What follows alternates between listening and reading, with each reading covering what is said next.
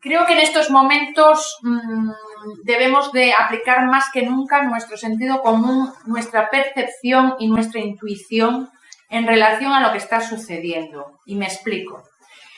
Es evidente que toda nuestra reflexión tiene que estar basada en una objetividad clara en base a análisis de, escritos, de leyes, de, de realidades, etcétera, etcétera. Pero también es verdad que debemos de avanzar un poco en la interpretación de esta realidad. Me explico. A mí me parece muy bien eh, todos los comentarios que se dicen y, las explicaciones, sobre todo por parte de abogados, que se difunden. Lo que prima es la realidad. Y voy a dar dos, dos casos y dos situaciones que se están dando constantemente. ¿no?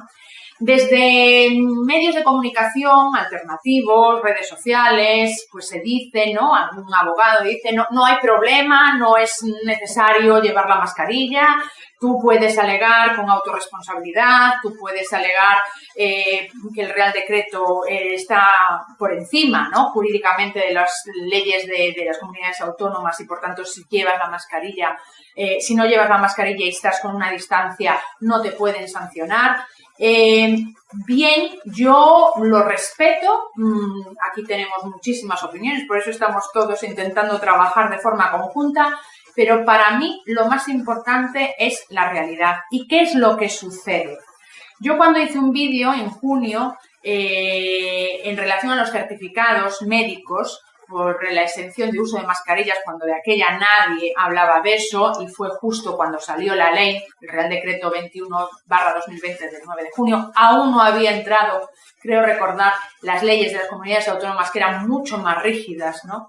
Pues fui muy criticada por muchos abogados y por mucha gente que decía que por qué yo incitaba a las personas a pedir en los médicos los certificados médicos de exención de uso de mascarillas porque realmente las personas no tenían que llevar mascarillas, ¿no?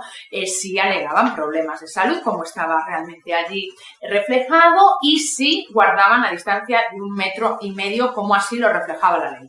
Bien, siempre abogué y siempre defendí el hecho de que debía de, las el hecho de que las personas estuvieran más protegidas con los certificados médicos. De hecho, los certificados médicos posteriormente han sido muy perseguidos, no solo en España, sino en Alemania, etcétera, etcétera, porque a nivel legal y a nivel mm, práctico del día a día es la, el documento más importante y el que más puede proteger a las personas. Y aún así sabemos que incluso con el documento, en muchas situaciones no se ha desarrollado una situación correcta y dentro de la legalidad, porque muchos, mm, eh, muchos lugares, en instituciones privadas, pues no se ha respetado esa, esa, esa ley y esa aplicación del certificado de exención de uso de mascarillas y, no se ha permitido que la persona estuviera sin mascarilla.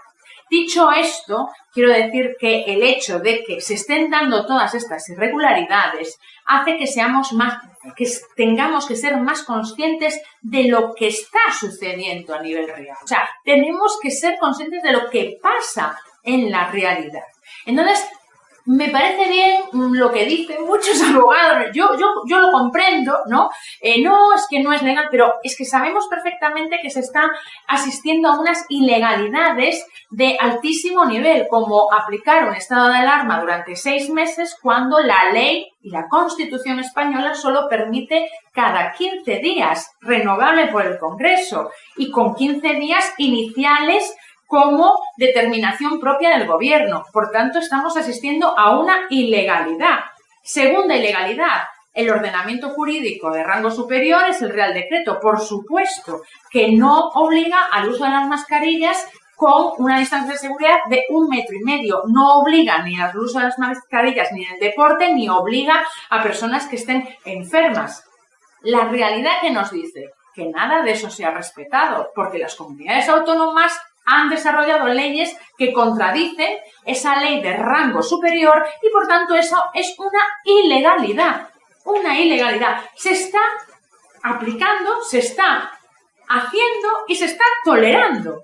Por tanto, nosotros tenemos que estar lo más protegidos posibles ante esas ilegalidades. Y al final, las personas son las que sufren esas ilegalidades y las que sufren esas desprotecciones. Tengo un amigo que hace dos días fue arrestado por la policía porque eh, alegó que tenía distancia de seguridad, que el ordenamiento jurídico superior era el Real Decreto en el que no le obligaba a llevar mascarilla y por tanto el problema es que no solo eh, pues se, se aplica una multa, como así dice la ley, ¿no?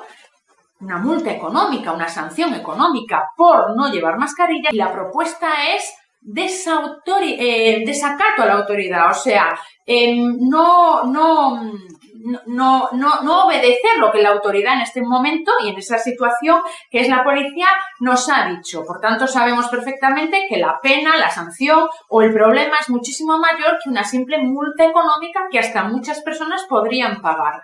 Por tanto, estamos asistiendo a unas ilegalidades constantes y tenemos que proteger al ciudadano, tenemos que protegernos entre todos. Y por tanto, no podemos estar mm, a veces con unas utopías ¿eh? diciendo que no, no pasa nada, eh, se recurre absolutamente todo. O sea, eso es muy desagradable para las personas muy desagradable para las personas y tenemos que ser conscientes de eso.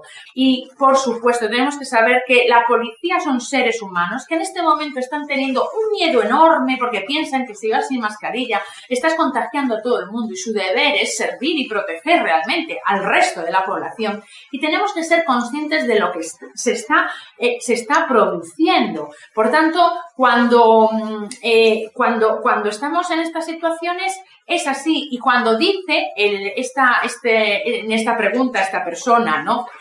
Bueno, había una noticia de que realmente eh, quien no se vacune pues puede entrar en una lista o en una situación de no poder em, em, disfrutar de algunos servicios a nivel social.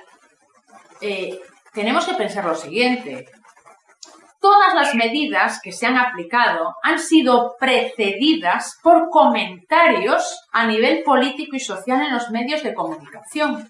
No es algo nuevo, es algo que existe, que existe, porque son globos sonda que envían y difunden para que la aceptación social y ciudadana aumente en relación a esa privación de libertades y derechos. Por tanto, que desde algún abogado diga, y yo los comprendo, ¿eh? quiero decir, ellos hablan como abogado y en relación a la ley, son abogados y son personas que creen en la ley. Y evidentemente la vacunación es libre en España, sí, pero la vacunación va a ser libre en la práctica en España.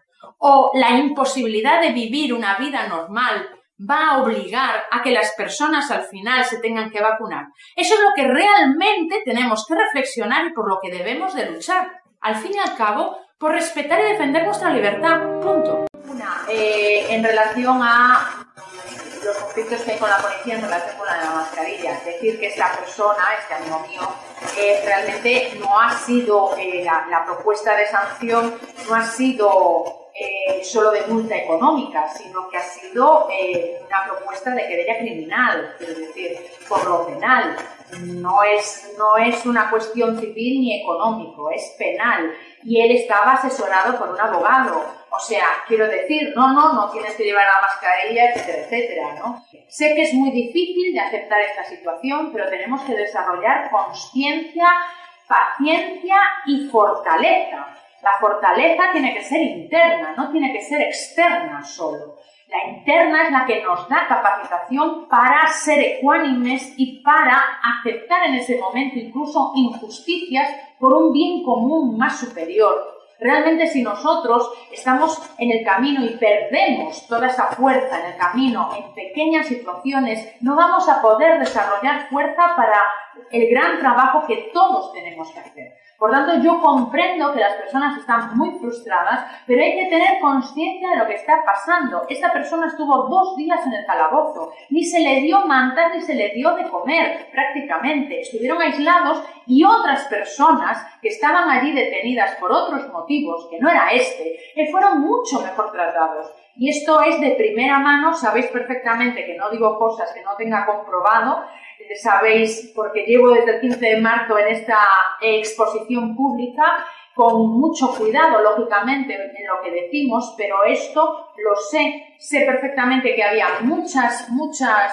informaciones al respecto, pero esto lo sé de forma personal y por tanto no nos podemos arriesgar a todas estas situaciones que nos hacen tanto daño y que nos pueden provocar tantos problemas en la vida. Realmente el problema mayor en la vida es un problema colectivo que tenemos entre todos que solucionar, no de manera individual, quedando con un ego mayor del normal, diciendo, no ves, he podido, he podido con el policía o he podido realmente eh, mm, respetar esta ley y hacerme respetar. No, tenemos que ser conscientes de lo que estamos viviendo. Es una situación de no respeto a la ley, de no cumplimiento de la ley como ellos realmente siempre están abogando. No se está haciendo eso. Tenemos que aceptarlo, tenemos que ser conscientes y tenemos que ser fuertes. En la vacunación va a pasar exactamente lo mismo. Va a haber coacciones y va a haber presiones. Tenemos que ser conscientes de ellos, tenemos que madurar. No podemos quedarnos en una situación inmadura y pueril. No lo podemos hacer. Tenemos que ser fuertes desde dentro y tenemos que ver vías que puedan realmente solucionar toda esa situación. Primero, siendo inteligentes. Siendo inteligentes, evidentemente, para poder sobrevivir a, nuestra propia existencia, a seguir existiendo policías por la libertad, a seguir existiendo médicos por la verdad, a seguir existiendo todos de forma física incluso y después seguiremos con nuestros eh, trabajos y nuestras defensas y nuestras luchas. Pero es que eh, esas, esas, esas difusiones de información, esta persona, y lo voy a decir claramente, lo que me dijo por teléfono cuando fue liberada fue lo siguiente, Natalia, nos empoderáis y después nos dejáis abandonados y solos. Y eso fue lo que me dijo esta persona. Eso fue lo que me dijo. Y por tanto, esa reflexión es importantísima. Él me dijo, otra persona en mi lugar habría salido de estos dos días en el calabozo completamente destrozado, debilitado y vulnerable, aceptando completamente todo lo que está sucediendo en la realidad. Yo no lo voy a hacer porque yo soy fuerte y voy a seguir, pero cualquier otra persona lo hubiera hecho y lo habría hecho. Por tanto, lo que estamos viviendo es algo muy, muy, muy complejo, muy importante y muy peligroso. Por tanto, por favor, seamos todos conscientes, seamos todos maduros y seamos todos avanzados en esta situación que nos está exigiendo la vida. Es un máster, claro que sí. Claro que es un máster. Ninguno de nosotros estamos aquí por casualidad. Es una situación nunca vista en la historia de la humanidad. El armamento militar no se habría podido utilizar en estos momentos, no lo hubiéramos permitido ninguno de nosotros como sociedad, porque ya estábamos más avanzados. Pero un ataque de este, de este calibre no lo pensábamos ni lo imaginábamos. Y aquello que no imaginamos, no creemos que se pueda producir.